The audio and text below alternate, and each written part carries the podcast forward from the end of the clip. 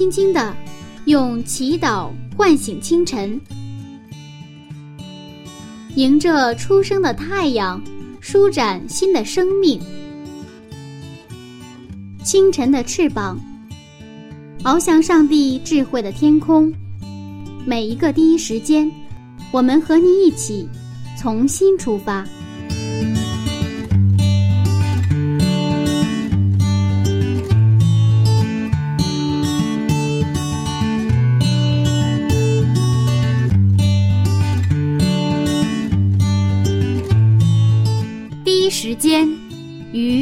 地相遇，精彩人生从上帝开始。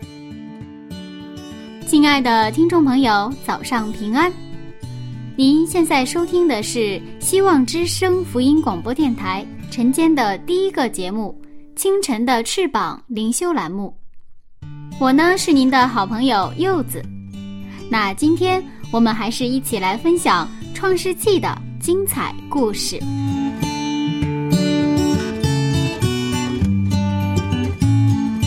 高速发展的二十一世纪。人与人之间相差三岁，就会产生一段距离，这就是所谓的“三岁一代沟”。其实，在生活当中啊，我们常常用代沟来说事儿，尽管有些时候听起来有些让人受伤吧。不过，代沟所带来的影响却实实在在的存在于生活的方方面面呢。那么，最近我们比较关注的亚伯拉罕和以撒这两代人之间，在信仰传承方面是否也有代沟呢？让我们一起回到《创世纪》五十八讲，信仰没有代沟。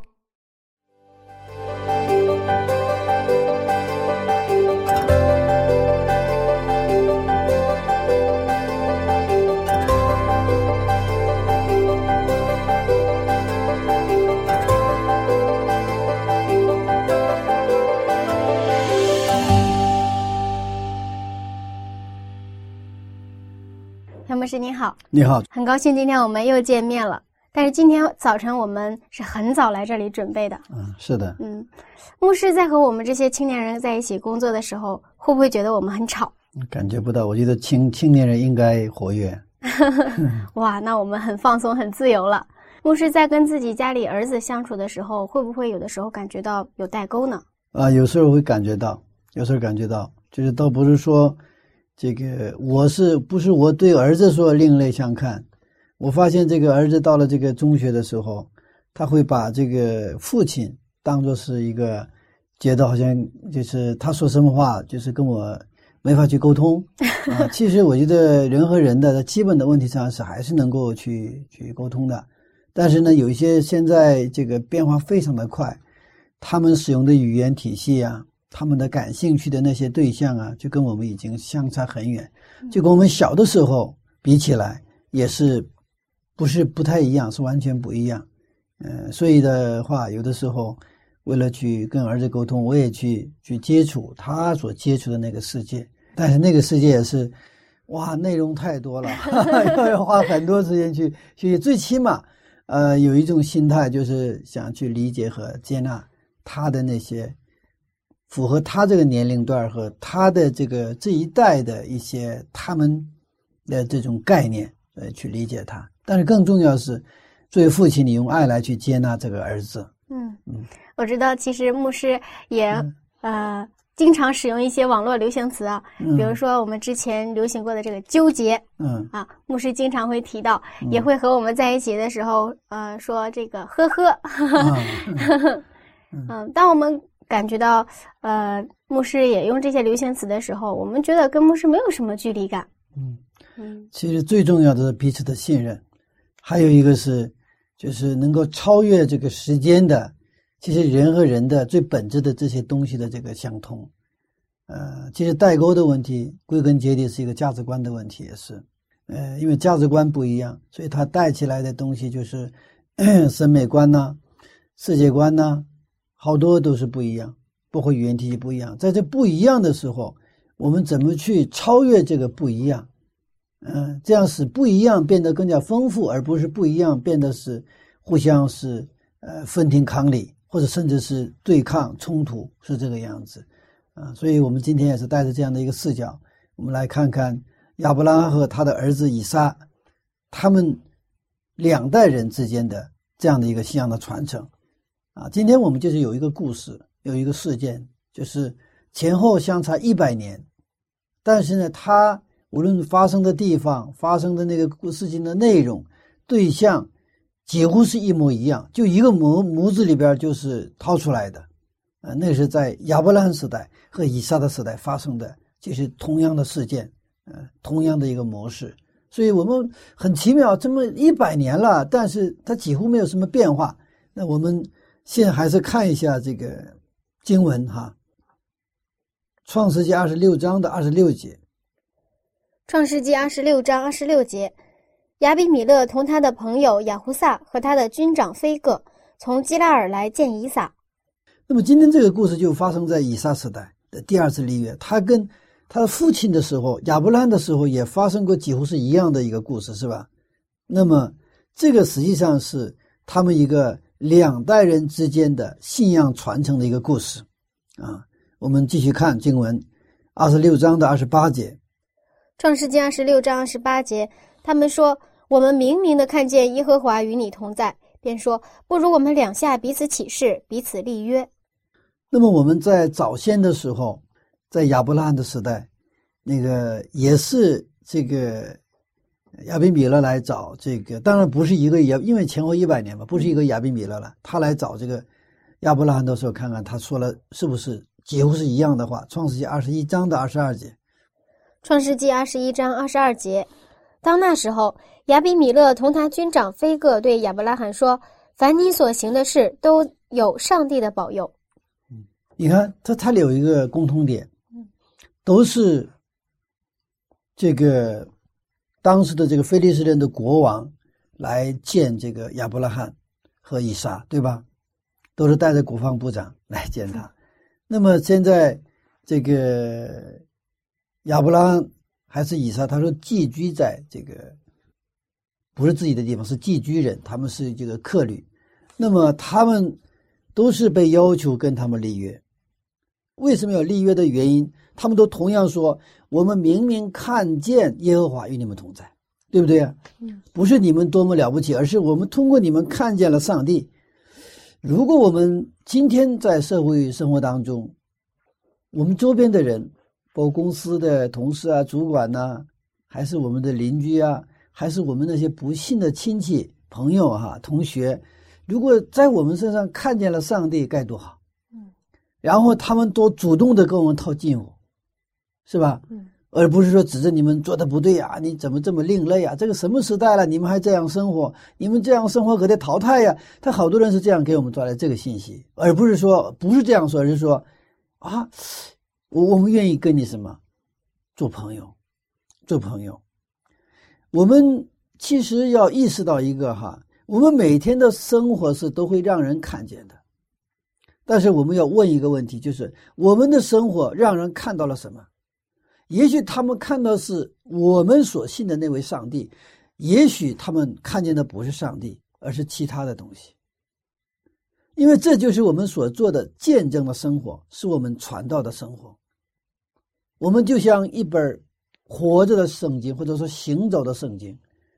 我们行走在大街，行走在这个公司，行走在我们的社会当中的时候，就是最理想的状态是他们通过我们读到一本圣经。嗯，那具体来说，什么是行走的圣经呢？是不是我们每天说圣经的话？嗯，有的时候我们会发现。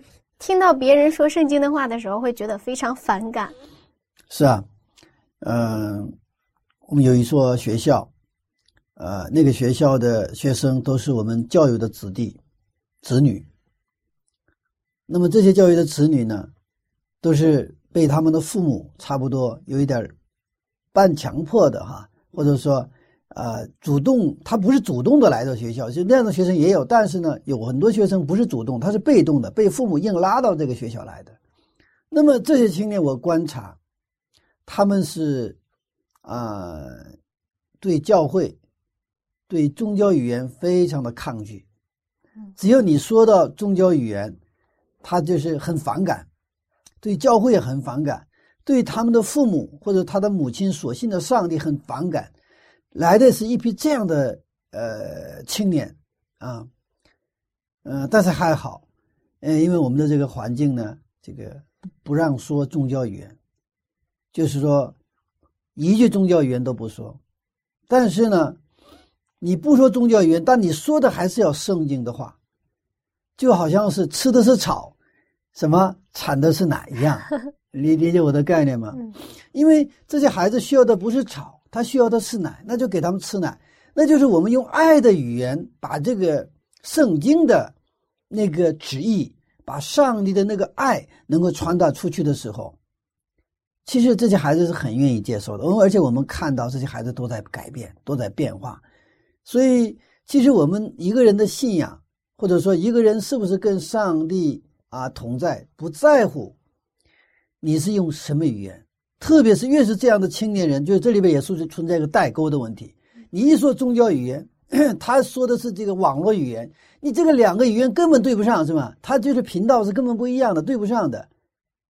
但是你可能用的也是他们的网络语言系统，但里边含的是什么？是圣经的内容。你我们用什么去包装？那个你你包装一样的，他很容易很容易跟他们去去接洽。我就发现跟这些，特别是他们，你说用网络语言，他很很很快。游戏啊，冲关呢，很快他就是跟你有有有一个接洽点，是吧？话题啊，对呀。但是因为人是上帝所造的，人的需要，其实我们很多时候不知道，呃，这个不太特别清楚。但是一样的，人都需要被被爱，人都需要被爱、被关心、被关注、被认可，知道吗？嗯，人都愿意什么？别人特别的去呵护他，这个需要。你别看什么时代，都一样，因为人都是上帝创造的，知道吗？但是因为人原来上帝创造之后，上帝就是呵护人呐，爱呀，这个关照啊。但是后来人因为罪离开了上帝之后呢，就人失去了这个人，就变得孤独啊，孤就是说孤单呐，是吧？然后人不认识上帝，从别的地方寻找去满足我们那种需要的东西，结果是你越去寻找，你因为你这在，但是你一个错误的地方，你在做一个什么正确的事情，那你的结果肯定是错误的事情。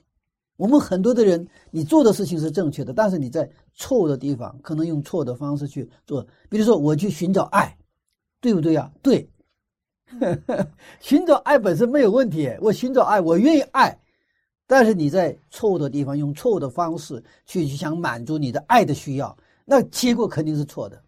你跳进火坑去吧。所以，这些我们这个这个，呃，我们。不要误以为我们用的宗教的语言，我们用要道二十八要道的那些什么因心诚意啊，什么或者是啊，这这用这个教会的语言，或者是这种这个圣经的语言，跟人去说的话，好像我们有信仰。千万这是一个误解，而这个误解是给我们带来的那种害处非常大。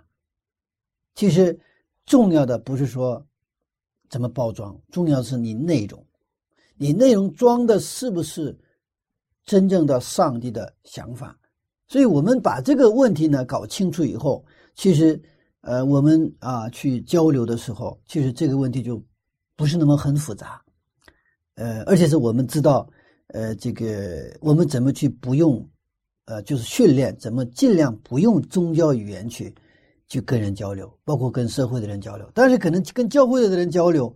啊，可能用宗教语言交流的时候，可能很快的去沟通。但我有的时候也尝试着打破这个东西，不用宗教语言，用用社会语言去在教会里去跟人去交流。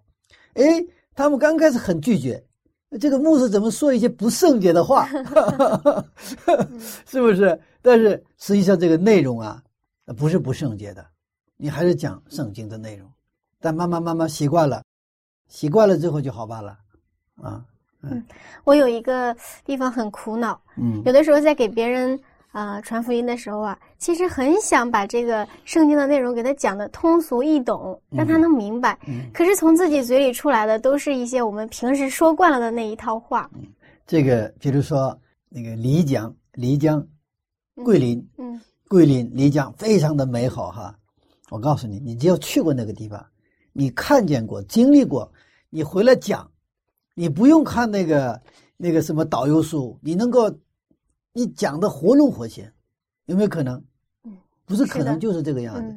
但是你没有去过桂林，你没有去见过那个桂林山水，你没有去在漓江坐过船，你只是看那个那个也有那关于桂林的那个那些书吧，是吧？是旅游景点的书。你看完这个，你要去讲，那是两个两个境界，知道吧？人家听的也是，然后翻翻，然后再说说，因为你没有去过，你没有见过，知道吧？你只是看过图片，你看过那个文字资料，然后去说。很难，很难去去跟人去说说说的是这个有吸引力，知道吧？所以看见上帝的人，才能去跟别人去说上帝的时候，这个有能力。而且你看见上帝的人生活，那么你的生活当中就很容易让别人去看见你所见过的上帝。嗯，所以这个是，就说这个跟文化没有太多关系，就哪怕是一个文盲。没有上过学的，你去桂林去了一趟，回来能不能讲？那完全可以讲，知道吧？那么我们是，这个当然是一个过程了。我们是就是可能在我们的呃生命当中，呃，真的是没有一个见过、看见过上帝的这种经验。我们只是在书本上、理论上学那个木道班课程二十八要道，学完了去，老是用这种语言去在说上帝，什么诚意啊。什么这个信心呐？老是说这个东西，不是说这个不是不好哈，嗯，但是你看见了以后说这个就完全不一样。如果说你根据不同的人，你可以用不同的方式去跟他们去说。耶稣就是给我们做了一个很好的这个模范，所以他跟小孩说小孩的语言，跟那些渔夫就跟那个渔夫的语言是吧？你跟那个你看跟尼哥底母，他是一个饱学的一个一个学士啊。你跟他说的是就很高雅的语言，这语言都不一样。耶稣不对那个，你看对那个那个行淫现场抓过来的那个妇女，他说的是很直白的话：“谁来定你的罪是吧？你不要再犯了。”就很简单。但是跟你跟尼哥底母说的语言就不一样，你要重生。但是你看，你要重生这个话，耶稣他不可能跟那个行淫的现场的女人说的，他也不会说跟那个撒玛利亚女人说的。这个是就是内容都是一样，但是呢。耶稣他通了，知道吧？他通了上帝的旨意之后，他这个说出来就就非常的容易哈。嗯嗯。其实，在教会里头，我们会发现一个现象，就是呃，一个年龄段的会聚在一起，比如说青年人会和青年人经常在一起，啊，老年人会和老年人在一起。嗯。其实这样不是特别好，那我们青年人也想能够走进长辈的这个群体里，但是就是没有办法打破所谓的这个代沟。是啊，这是我们在安息日学课的时候，我们有两种组织方式，一个是这个青年人一个青年班，什么少儿班，然后是老年班，嗯，这个我看也不错哈。但是呢，我觉得有分有合，有的时候需要他单独行动，有的时候要合在一起行动。那么，其实我们回想我们家里的时候，如果是我跟我的母亲跟我的父亲关系特别亲密的话，其实不存在代沟的问题。你知道吗？是这样的，是吧？呃，虽然他们可能我是大学毕业，我的父母是可能小学毕业，这个教育程度本身就给人带来一个差别，对不对啊？但是的话，如果你们之间关系很亲密的话，就不存在我们会有很多共同的话题谈。那可能我去谈我父母不感兴趣的、不感兴趣的话题，但是父母是因为爱我们，他非常对我们的那些生活、我们的话题感兴趣的，知道吧？我们如果真正爱我们的父母，我们也会对我们父母的那些关心的问题，我们也会去感感兴趣，知道吧？去关心他，啊，这是一个我们教会里边，其实如果真的要建立一个，就像耶稣所说的彼此相爱、彼此接纳的这个关系的话，其实这个代沟的问题还是能够解决的，啊，现在主要是我们啊，常常是可能有彼此一个什么，呃，我们强化这个差别。而不是说我们超越这个差别，结果呢？你看，包括吃饭习惯都不一样。哎，我就观察，有的时候吃饭，年轻人就不愿意跟那个长辈们一起吃饭，因为长辈们的卫生习惯可能跟青年人不一样啊。然后你跟这个卫生习惯不一样的人在一起吃饭，他就那有的人那个有的时候我我就看过有一次，那有一个一个长辈，那个啊，这个我们吃饭一起吃饭，然后那个那个什么那个东西就是那个啊掉到地上了。然后他捡起来就吃。那青年人就不喜欢嘛，是不是？那还好，有的人是他掉下来完了，用手抓完了给你，是吧？用手抓完了给你，其实他是表示他的那个关爱和那个热情。那青年人的话，哇，这个就很尴尬了。我我接不接啊？我拒绝不了。接完了，我我就观察，有的青年人接是接，他不吃，他不吃，他觉得这是脏的。嗯，这就是一个，这这个呢，如果是我们有一个，所以我说耶稣他是老是在关注我们内在的东西。如果我们有爱的时候，是吧？这个就不是一个卫生的问题了。卫生需不需要讲究？需要讲究，但是爱是超越卫生的。阿门。嗯，所以这样的时候，我们在教会里就看到啊，上帝与我们同在。一般的地方的话，那就是把手抓完了，什么呃，这个馒头之类的直接给的话，可能一般的情况下，青年人他不愿意接，也不愿意吃，而且而且是这个这个长辈的这个手是没好好洗的哈。然后那个手那个那个手指甲都是黑的，刚从可能田地里回来，然后抓给你的时候，可能你都不愿意接。但是看到青年人非常感恩的接完了吃，如果不信的人看到这个情景，他看到是从来没有比其他地方看见过的一个一一幅画面，这怎么可能啊？对不对啊？但是在这里看到，表面现象上看是好像格格不入，但是他有内在的那种那种心心相印。那种情感上的相通和说不出的一种一种那种美好的氛围在里边，有一种圣洁在里边，知道吗？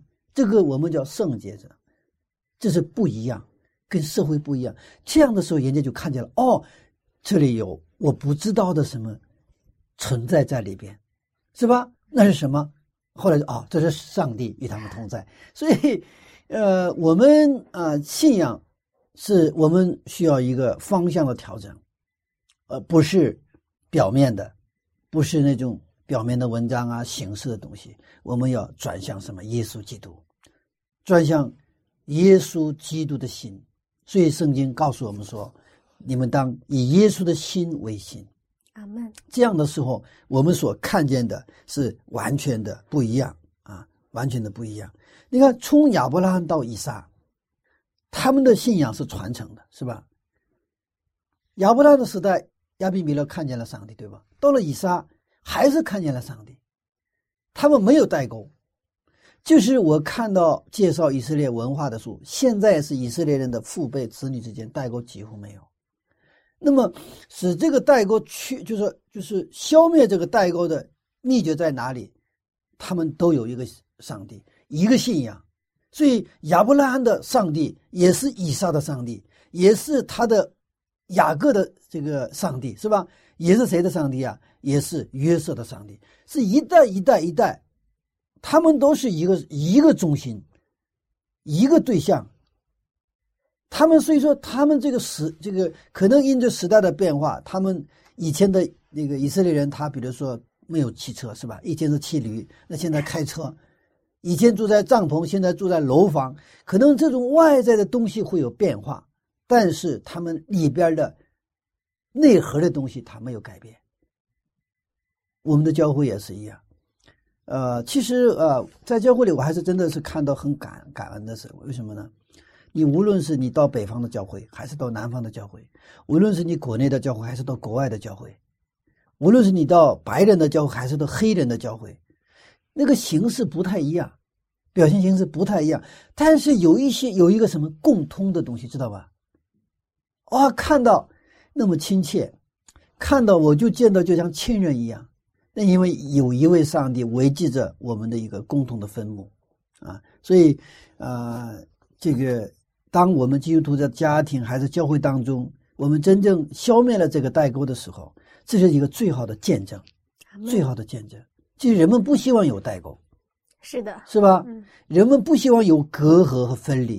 人们希望是息，这个息息相通。那么，这个我们在今天的我们的教会当中，其实我们是能够发现，而且是如果现在还有这个这个代沟的话，我们就按照这个原则，我们就真的是都是朝着耶稣基督走的时候，我们这个代沟会逐渐的会消失哈。阿门。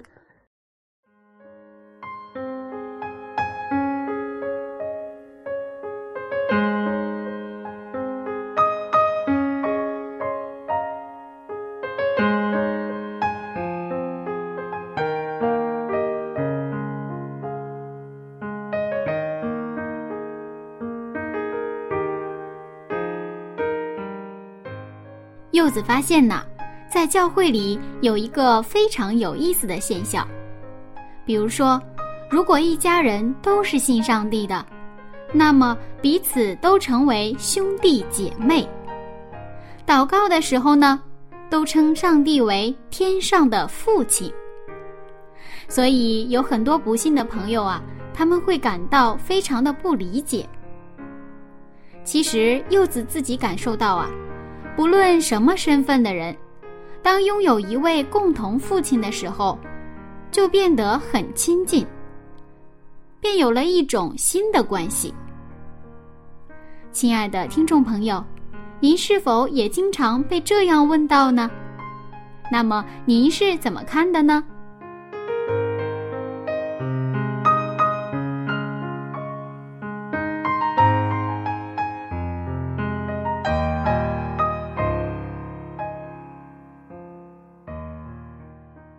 最近柚子发现一首非常好听的歌曲，和今天的内容呢也是比较相符的，名字叫做《阿爸天赋》。下面就让我们一起来听赞美之泉音乐施工的这首《阿爸天赋》。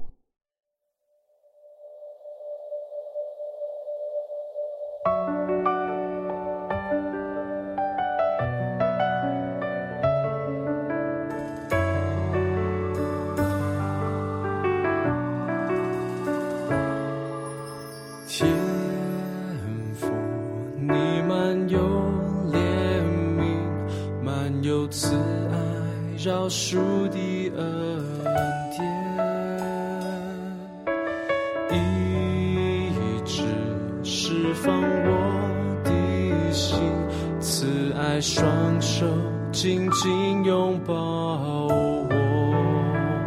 阿爸天父，阿爸天父，从我心深处呼求你名字。打开心门，领受你大爱，你是最爱我的阿天父，阿爸天父，从我心深处呼求你名字，高举双手。领受你应许，阿爸天父，我真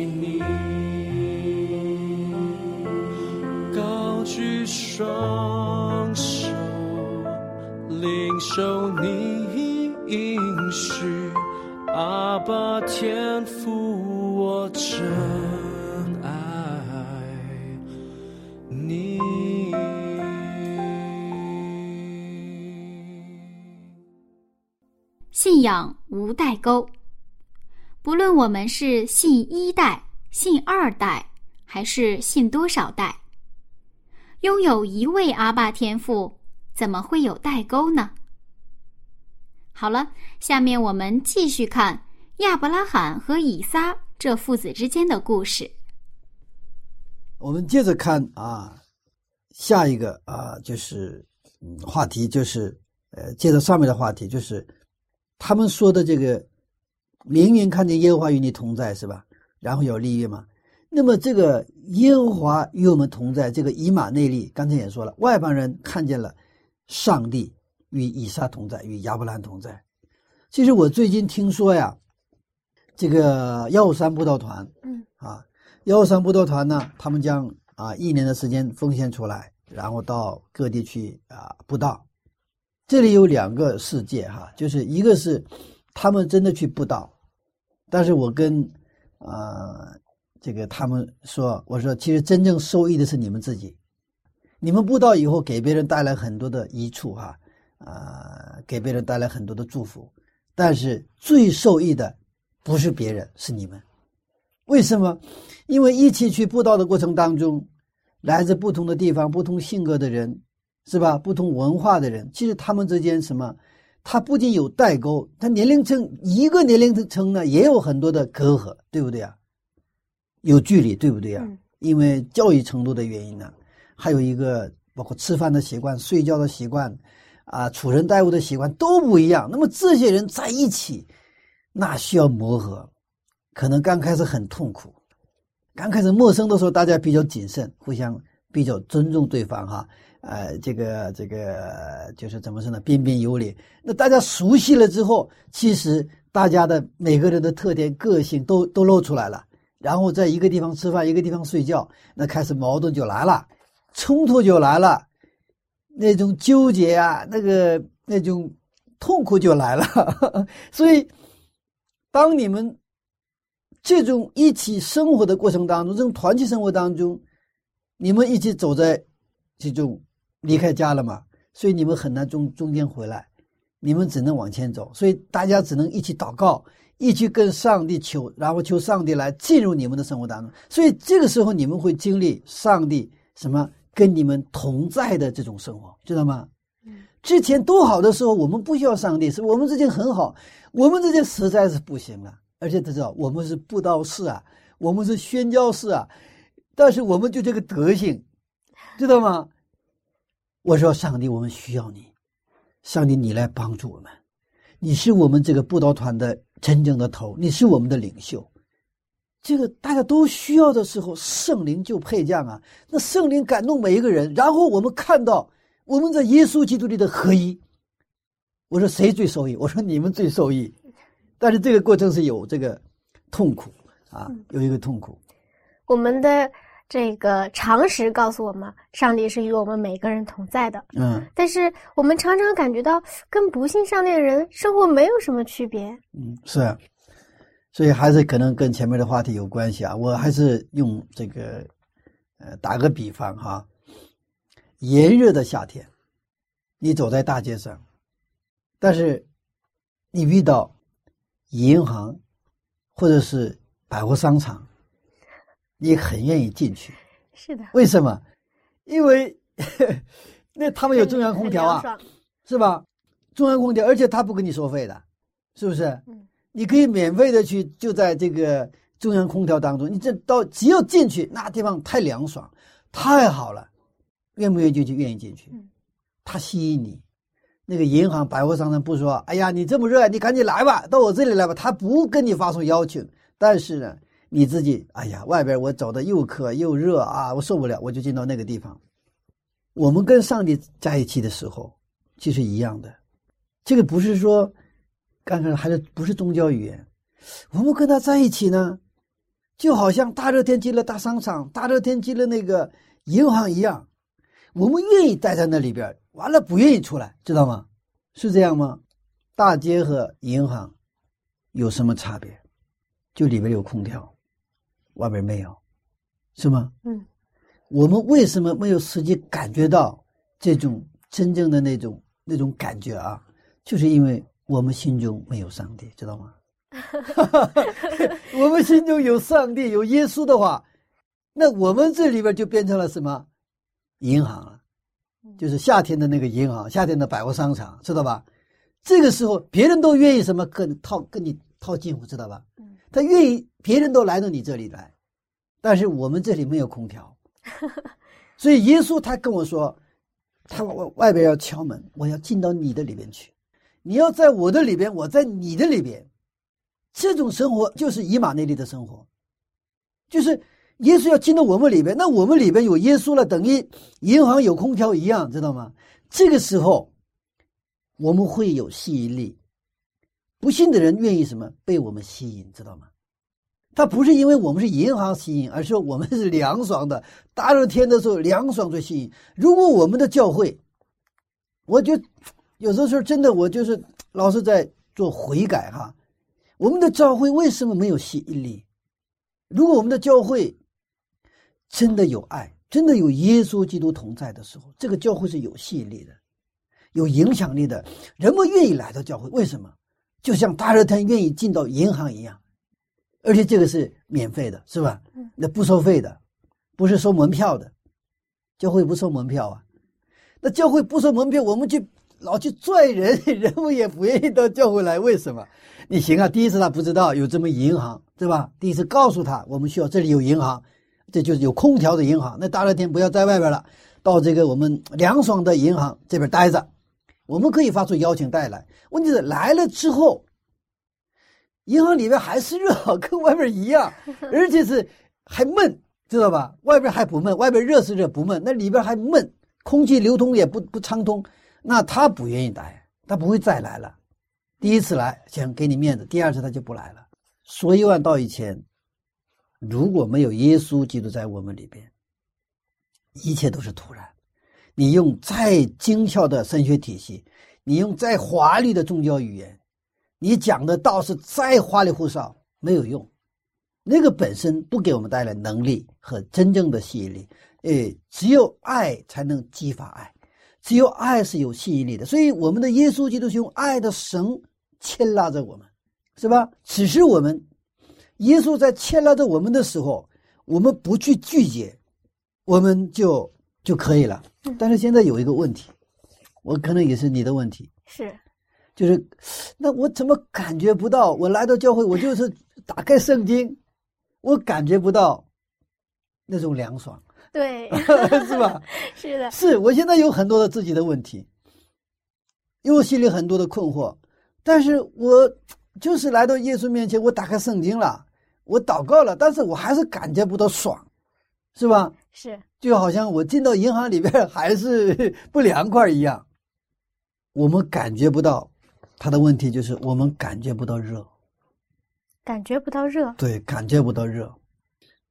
其实我们对耶稣基督的话就是凉爽啊，但是我们现在呀，走在大街上，我们感觉不到热，知道吧？这个很可悲啊！这个很可，那种感觉不到热是什么样的人？感觉不到热，知道吗？麻木了，麻木了，麻风病患者。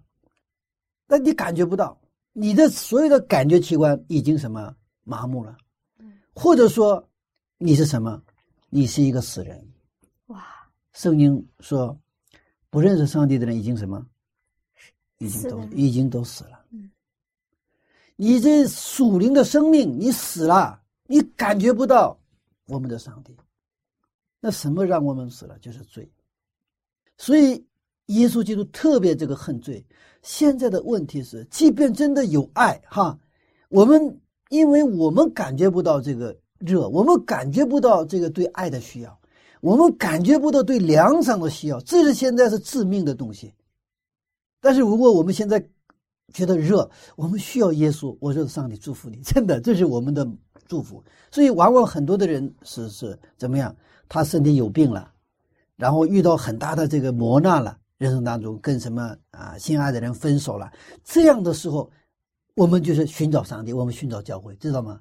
因为这个时候你需要，之前觉得还不错，我觉得还不错，自我感觉还良好，所以这里边有一个罪的问题。如果就好像你现在身体很很脏，你刚刚清扫猪圈，你刚刚清扫猪圈出来，你身体很脏，如果你继续待在猪圈里边，其实你不觉得脏，知道吗？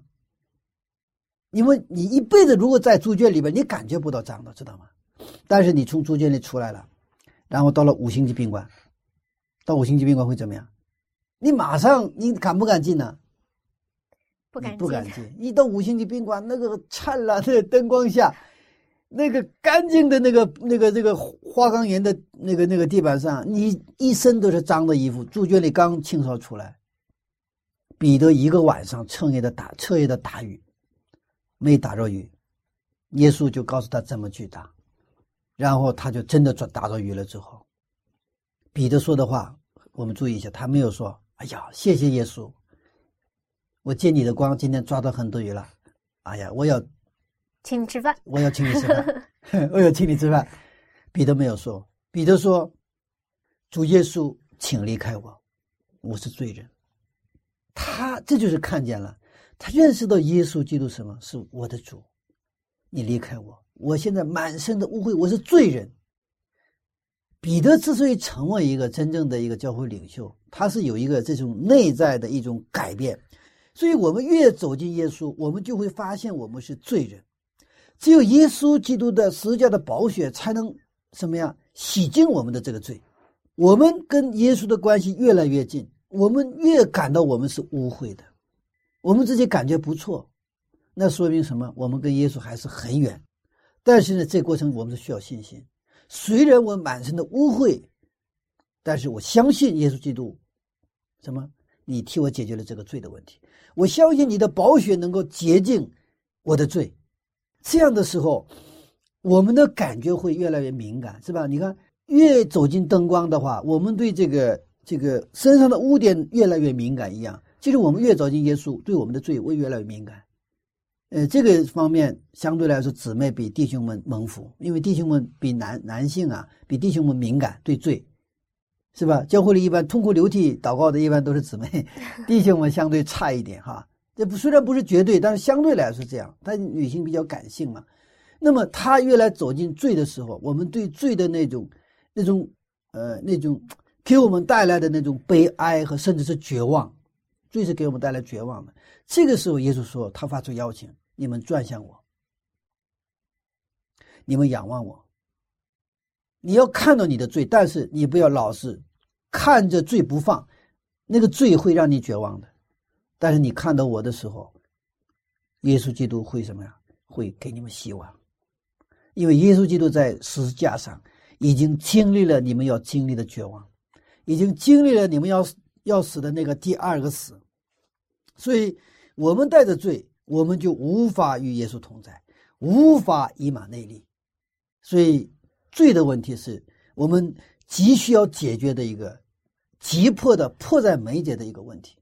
无论是我们的教会，还是我们的个人，我们的呃这个家庭，我们要洁净什么？洁净圣所。所以耶稣基督他来到耶路撒冷以后，他做的不洁净圣所吗？因为罪在教会里边，上帝的荣耀。无法临格，上帝无法与他们同在，不是上帝不愿意靠近你们，而是当当当我们带着罪的时候，我们会拒绝光。当我们我们拒绝光，所以耶稣来到自己的地方，人们去去不接待他，去不欢迎他。所以我们这种你看啊，我们看到一个非常美好的景象，是那个基拉尔的国王、国防部长亲自来到以撒，他们要跟以撒套近乎，要跟他们立约，因为他们看到什么？耶和华与他们同在。那么也就是说，以撒和亚伯拉罕的生活当中，他们是不断的每一天每一天把这些献上，驱除罪的一种生活，是吧？离罪成圣的生活。所以在别人看到的时候，那就是上帝与他们同在的生活。那么这种离罪成圣的生活，无论世代如何变换，年龄如何有差异，教育程度如何有差异，离罪成圣的时候，都一样了，知道吧？就是合一了。合一的生活就是没有代沟的生活。我们最后再看这个经文哈，呃，二十八节的后半段和二十九节哈。二十八节。不如我们两下彼此起誓，彼此立约，使你不害我们，正如我们未曾害你，一味的厚待你，并且打发你平平安安的走。你是蒙耶和华赐福的了。就是这个亚比米勒呢，现在说谎，嗯，他其实没有好好待伊莎，是吧？嗯，呃，但是他现在说我一直好好待你。这个前一个亚比米勒也差不多哈，一百年前他也是跟那个亚伯兰这样说。我们看二十一章的二十三节，《创世纪》二十一章二十三节：“我愿你如今在这里指着上帝对我起誓，不要欺负我与我的儿子，并我的子孙。我怎样厚待了你，你也要照样厚待我，并与你所寄居这地的民。”啊，当然这个这说的都一样嘛，几乎是一个模子里刻出来的。但是呢，无论是亚伯兰还是以撒，最后都同意跟他们立约了。但是为什么他们会同意这个立约呢？在我们看来，他们既然撒谎，这应该是一个不平等的条约。嗯嗯，因为无论亚伯拉以撒，他们都是跟上帝立约的人。整个圣经是约书，那么我们基督徒是跟上帝立约的人。那么亚伯拉和以撒是也是跟上帝立约的。那么跟上帝的立约的关系当中，上帝是约主。人是约谱，亚伯拉和以撒是约谱，那么这个立约的关系本身是一个不平等的一个一个一个立约的关系。上帝吃亏的，上帝立约之后呢，人所犯的所有的错误谁来担当？上帝来担当。违规了谁来担当？甲方乙方签约了，要按照理说的，他有甲方的责任和义务，乙方的责任义务，对吗？但是呢，乙方只有什么责任知道吗？只有选择甲方的责任。那么，乙方犯了其他的错误，那甲方我来给你买单，都是这样的关系，是不平等的一个条约。但是，一旦我们在跟别人建立关系，我们是上帝的约谱的时候，我们在跟我们的邻居，我们在建立关系，也就是立约的关系的时候，我们要成为上帝的代表，我们要成为约主，别人是约谱。那么，上帝在跟我们的关系当中，上帝是吃亏的关系，对吗？就是约主是吃吃亏的关系，约普是得利的关系。那么亚亚当和这个亚伯亚伯拉罕和那个亚伯拉罕和以撒，那么他跟亚比米勒的关系当中，他们是什么约约主？亚比米勒是约普，那谁该吃亏啊？以撒得吃亏。所以人家来给你挖井，人家抢井，他就不跟你争经嘛，他就到另外一个地方又挖井。那么这种。画面我们知道谁得利啊？亚比米勒得利，以撒吃亏。但以撒吃亏也是他也是有有这个界限的，吃亏他不是远走高飞，他不是这样。我继续在不是很远的地方，我继续挖井，其实也是无言的什么表示反抗是吧？你不能抢我的井对吧？但你可以抢我的井，你不能抢我挖井的权利。但我继续挖井，但是呢，以撒是一直在吃亏，吃亏，吃亏，吃亏，对吧？但是他最后的结果是什么？亚比米勒得利，以撒吃亏。但是越吃亏越吃亏，哎，他们看到以撒有他们根本抓不到摸不到的利在里边，很大的利。他是他比如吃亏十的话，他得利一百，他越吃亏越得利。哇，这是游戏规则跟这世界的游戏规则不一样，这是从哪来的游戏规则呀？所以说他们就思考，因为他们也不是他们很聪明嘛，做国王很聪明。所以这个关系当中，他们怎么样看到一个什么？那个吃亏的以撒背后的赐福以撒的那位上帝。所以你看，这个立约的关系就是彼此什么一个一个服侍的关系。那么约主要服侍约仆，耶稣基督道成肉身来到这个地上，他就服侍人，他就是牺牲，他就是爱。那么这个整个的关系就是谁吃亏的关系？耶稣吃亏，他吃亏吃亏到什么程度？为我们而死，为不是我们还不是艺人，为为为我们这些罪人而死，而且我们还不认识他。他爱我们爱到这个程度，这就是一个真正的一个约谱所做的事情。所以说，我们在跟临舍的关关系当中，上帝让我们做约主，让临舍做约谱。那么做约主意味着什么？责任，意味着我们代表谁来去做约主啊？代表耶稣基督来做这个这个约主。那么在这样的一个游戏规则当中，我们就会重现什么？上帝与我们同在的生活。所以，我们今天其实这个我们需要立志：我们到底过要过什么样的生活？我们在我们的生活当中，我们跟我们的子女，我们跟我们的教育，我们跟我们的邻舍没有什么代沟，我们都合一的。那我们需要立志，我们选择上帝，我们跟他立约，我们做他的约谱。那么，我们接受做约谱这个角色的时候，同时意味着我们接受了什么？我们跟邻舍之间，我们做了约谱约主。那么在家庭当中，那我的丈夫跟我的妻子，那么我要服侍我的妻子，妻子要服侍丈夫，彼此服侍，实际上就是彼此相爱。阿门。嗯，那我们现在看来的话，虽然亚伯拉罕和以撒他们年龄之间有差距，嗯，但是因着他们有一个信仰，有一个上帝，他们的系统是一样的。对，就它是一个一个价值系统，嗯，一个软件。对，所以他们没有这个信仰上的代沟。对对对对。好，谢谢牧师的分享。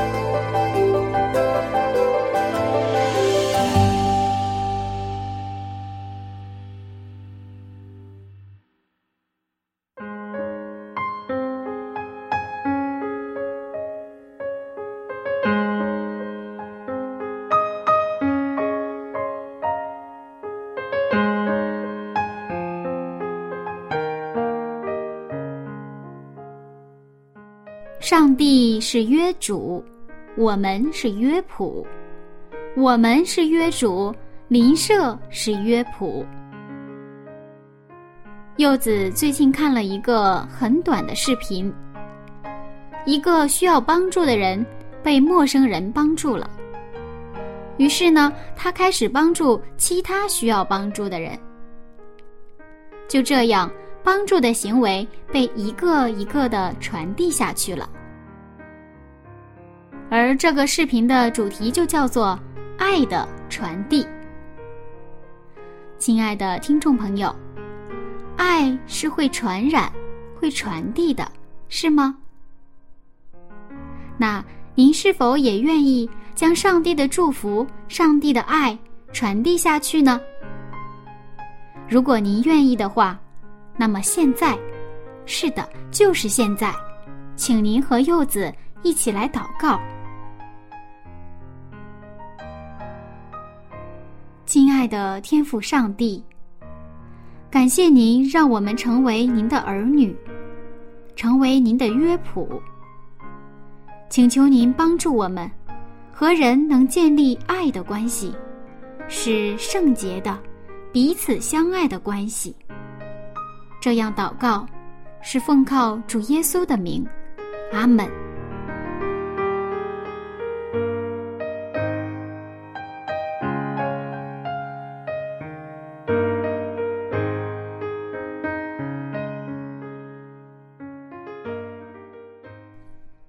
好了，亲爱的听众朋友，柚子今天的节目马上就要结束了。那在今天的分享当中，您有哪些收获呢？虽然不知道声音的另一端您是哪一位，但是感谢您能陪伴柚子今天的第一时间。那下一次分享我们再见喽，拜拜。